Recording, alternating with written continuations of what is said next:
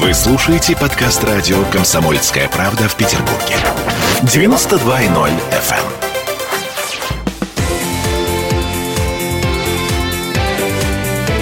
Картина недели.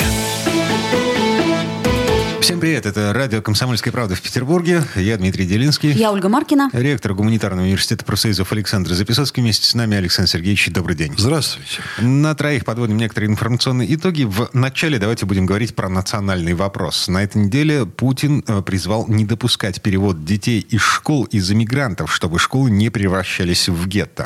Да, совершенно верно. В качестве примера наш президент привел некоторые европейские страны, и, кстати, США, о котором мы все время говорим, где есть целенаправленная политика политика доводить долю детей-мигрантов в школах до определенного уровня. То есть аборигенты начинают опасаться забирать детей из таких школ, переводят в другие места. Ну и в результате получается учебные заведения, которые на 100% заполнены мигрантами. То есть э, я правильно понимаю, да, у нас будет некое гетто. А почему у нас? Вот, кстати, вопрос. А почему наш президент говорит о том, как это устроено в Соединенных Штатах в Европе, а особенно в тот день, когда э, начинается запись в детские, о, господи, в первые классы в школах? Э, есть что-то, чего мы не знаем? Ну, видимо, Видимо, события развиваются, начинают развиваться по похожему сценарию, что для любой страны очень нехорошо, потому что подобные вещи влекут за собой размывание традиционной для данной страны культуры, опрокидывание культурного, когда формируется иное культурное большинство. Так оно же уже, по-моему, э, не просто сформировалось, а оно так и продолжает, собственно, поглощать нас. И э, почему сейчас э, пошла речь об этом? Почему об этом не говорили, например, 10 лет назад? А 10 лет назад этого практически не было. Но погодите, 10 лет назад я жил в Москве, и тогда считалось, что э, юг Москвы это э, совершенно конкретное э, азербайджанское гетто. Ну, я думаю, что, может быть, вы преувеличиваете. Я видел видел карты, на которых показывались э, локации различных национальных меньшинств, но я могу только повторить. Я думаю, что ситуация ухудшается, поскольку сами по себе национальные меньшинства, они не представляют никакой проблемы. Проблема появляется, когда они хотят жить в своей культуре, не, так сказать, соприкасаясь с культурой основной, доминирующей в данной стране. Есть такое слово волшебное, называется ассимиляция. Ну, это когда они не жил... Нет, я думаю, что ассимиляция – это слово слово, которое не совсем здесь подходит. А дело в том, что каждый человек обладает способностью одновременно практически жить в разных культурах. Но это не получается совсем одновременно. Но вот как-то у нас на лихачевских чтениях об этом сказал Михаил Петровский, что человек может жить в разных культурах. Это, безусловно, так. Он просто как-то здорово сформулировал, и э, об этом тут же стали говорить. И вот наш общий друг и с Михаилом Борисовичем, и это мой друг Салам Керимович Гусейнов, Леонов, выдающийся российский философ, который когда-то пришел, он спустился с гор Дагестана. Будучи, в буквальном смысле слова. Да, в буквальном смысле из аула, где в его детстве не было электричества и уж само собой водопровода. Но он вырос в очень образованной семье у просветителя дагестанского выдающегося. И он, конечно, с детства читал, читал много, и он имел тягу к знаниям. Дело дошло до того, что он блестяще закончил МГУ, стал кандидатом наук, доктором наук. Вот, а в конце концов выдающимся ученым-мыслителем, философом, одним из крупнейших по мировым масштабам, и э, возглавил Институт философии Российской Академии Наук. И вот мы с ним тоже это обсуждали. И он говорит, что да, Александр Сергеевич, я, говорит, по себе это очень хорошо чувствую. Потому что в Москве, когда я живу, я чувствую себя абсолютно россиянином. Я живу в российской культуре, я думаю по-русски, я веду себя как россиянин. Но каждый год я приезжаю э, в Дагестан на родину, и там я вдруг чувствую себя дагестанцем, я начинаю думать на этом языке, и у меня появляются, ну, такие, это не назовешь стереотипами или шаблонами, но у меня появляется, ну, в общем, поведение дагестанца. Вот я туда приехал, я там веду так, как это принято. Вы сказали ключевое слово – думать на языке, видеть сны на языке. То есть мы говорим сейчас о русском языке, которого, к сожалению, дети мигрантов, поступая в школы, не знают. И таким образом, получается, я понимаю Владимира Владимировича Путина и понимаю тех родителей, которые пытаются забрать своих детей, потому что э, та чуждая культура, она не то что ассимилироваться не хочет, она не говорит по-русски. Дети не готовы к школе, а их обязаны принять по закону. Здесь я вам скажу еще одну очень любопытную вещь, с которой я соприкоснулся в конце существования Советского Союза, когда вдруг очень по-доброму, но стали проявляться национальные акценты. В городе расцвели различные национально культурные общества. Они создавались на базе дворцов культуры. И тогда еще одна вещь стала совершенно очевидной. Она, в общем, была очевидной в советское время. И сейчас, я думаю, она очевидна. Один и тот же человек может жить в разных культурах, не выезжая в другие регионы. Да, только для этого тоже надо иметь культуру. Безусловно. А где взять культуру, Да. если, например, наша культура сейчас нынешняя, это э, действительно Моргенштерн. И, и что, они хотят нашу культуру? А Нет, зачем им она? Они не хотят нашу Они не культуру. хотят нашу культуру. Более того, опять-таки, я разговаривал с рядом других крупных мыслителей Кавказа, Дагестана, Чечни.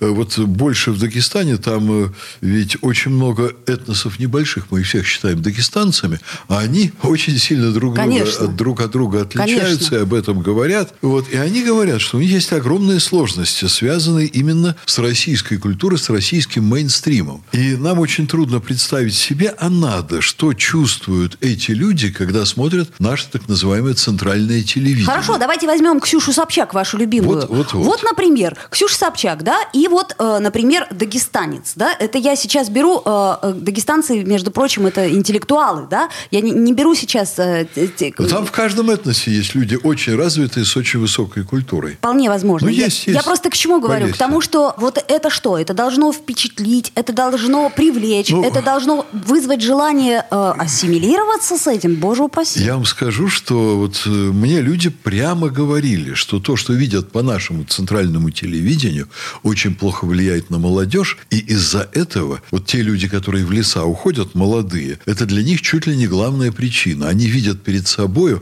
разложившуюся, неприемлемую российскую цивилизацию, в которую они именно не хотят входить. Я вам здесь расскажу еще одну очень любопытную вещь. Вот, э, наверное, вы знаете, что борьба России за Кавказ, она закончилась практически пленением Шамиля. Шамиль был лидером. И когда его пленили, он в конце концов призвал своих э, земляков, я не хочу говорить соплеменников, я не буду сейчас выбирать вот для этого слова, но он призвал людей, сопротивляющихся вхождению России на Кавказ, принять российскую культуру. А что для этого про- произошло? Его не просто взяли в плен, а его привели в Петербург. Привезли. И он, когда увидел Петербург, когда он видел улицы, дворцы, храмы, это был для него совершенно иной мир. И он, будучи человеком по-своему очень высокой культуры, вот он был у себя действительно, ну, наверное, интеллигент это не то слово, но человек очень хорошо образованный, высококультурный, в своем народе, для своей культуры. Он, когда увидел это, он не мог не признать превосходство российской культуры. Это оказало на него очень сильное влияние. Очень похоже на выбор христианства, да? То есть, да, но с э, другой стороны, история. с другой стороны, правда. Вот я приглашал Лурье, нашего замечательного петербургского историка, Льва Яковлевича, да? да, и он читал у нас лекцию про Кавказскую войну как встречу двух культур. С другой стороны, Россия, россияне с огромным уважением относились к местной культуре, к мужчинам, к их нравам, к женщинам. Это И- вы про советский период говорите? Нет, это я говорю про период Кавказских войн. А, это еще до. Да, Я поняла, и да. вот там э, у кого-то из классиков, по-моему, чуть ли не у Лермонтова, был эпизод, когда он туда прибыл, он вошел в избу, и он вдруг был потрясен, он несколько секунд не мог понять, куда он вошел. Там были все люди в национальных одеждах местных, кавказских. Это все были русские офицеры. Понимаете, они вот с таким уважением относились к своему врагу, вот что они одевали их одежду, они считали, что это, в общем, красиво, это интересно, что они отдают должное э, там важным культурным традициям. И вот э, Россия была воспитана на вот подобных примерах отношения между людьми разных культур. И для Петербурга, для Петербурга, вот вы пойдите по Невскому и посмотрите, какие там храмы, каких Конечно. культур есть на Невском, вы знаете. Конечно. Вот, значит, уважение к другим культурам, сосуществование и жизнь одного человека в русской культуре и в своей исходной национальной культуре – это были естественные вещи. Конечно. Отсюда у нас, в общем, очень большое распространение получили национально-культурное землячество. А Вот я вам скажу, что у нас в университете это продолжается, например, и очень по-своему. У нас крупные землячества, они устраивают, ну, например, казахское, они устраивают вечера своей культуры. Там есть русские, которые приехали из Казахстана, их достаточно много, их даже большинство. Они пекут там свои там, пироги, вот всякие сладости, там, свою еду национальную. Они русские, но они приносят кавказскую еду. Они поют, э, казахскую, простите, они поют там песни.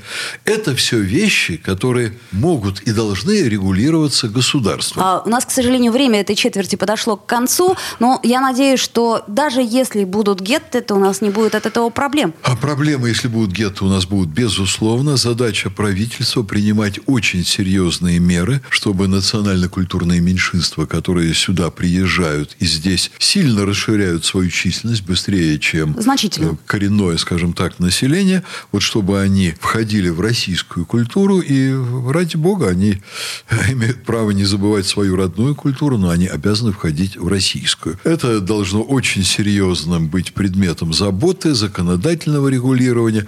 Если нужно, давление на родителей, которые собираются отправлять своих детей в наши школы, они должны детей к этому готовить, должны быть, видимо, дошкольные курсы. Понятно. Всестороннее родителей- давление. Родителей надо обязывать, или их надо отсюда выдворять. Или так, или вот это. Сложный, спорный вопрос, на самом деле, потому что права человека, э, к сожалению, э, или к счастью, никто не отменял в нашей стране. А вот я вместе с Дмитрием Сергеевичем Лихачевым участвовал в разработке Декларации прав культуры. И там как раз очень многое сказано о том, как культуры должны со- сосуществовать между собой вместе. Надо это реализовывать. Но это тема отдельного разговора. Э, Прямо сейчас э, прерываемся на пару минут буквально. Ректор гуманитарного университета профсоюзов Александр Записоцкий вместе с нами. Я Дмитрий Делинский. Я Ольга Маркина. Картина недели.